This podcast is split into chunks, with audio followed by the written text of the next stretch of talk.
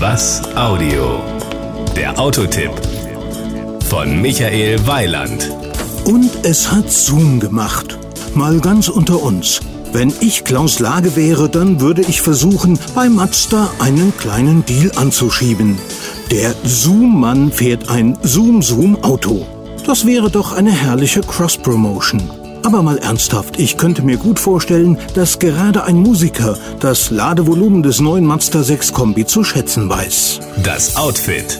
Durch die Einführung des neuen Mazda Familiengesichts vermittelt das überarbeitete Modell noch mehr Sportlichkeit, noch mehr Ausdruckskraft und noch mehr Solidität. Die neuen Einfassungen der Nebelscheinwerfer lassen den Blick des Mazda 6 zielgerichteter erscheinen. Hinzu kommen neu gestaltete Scheinwerfer und das neu designte Mazda-Logo im oberen Kühlergrill. Das Design ist auch im Heckbereich angenehm ausgefallen, der Kombi weiß auch hier zu überzeugen. Power und Drive. Eine der wichtigsten Neuerungen des Mazda 6 findet man unter der Motorhaube.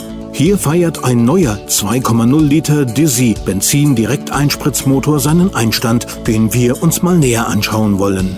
Der Vierzylinder leistet 155 PS, hat damit 8 PS mehr als der bisher eingesetzte 2,0 Liter Saugmotor.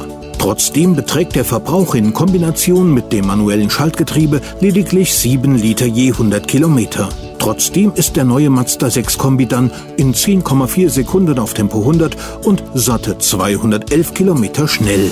Die Innenausstattung. Das bewährte Karakuri-Sitzsystem kommt weiterhin in Fließhecklimousine und Kombi zum Einsatz. Dabei können die hinteren Sitze durch das Ziehen einer Lasche in der Kofferraumseitenwand im Verhältnis 60 zu 40 umgeklappt werden. Das Gepäckraumvolumen beträgt beim Kombi 519 Liter. Die Kosten. Ab 26.190 Euro gibt es die 155 PS Motorisierung des Mazda 6 als Kombi. Dafür bekommt man den Centerline. 30.490 Euro sind dann für die Sportsline-Ausführung fällig.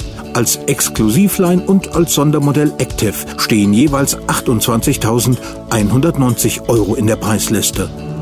Das Gesamtbild. Also, ich bin ja bekanntermaßen ein großer Kombi-Fan. Und da der nur 500 Euro mehr kostet als der Fünftürer, muss man wirklich nicht drüber nachdenken. Das war ein Beitrag von Michael Weiland.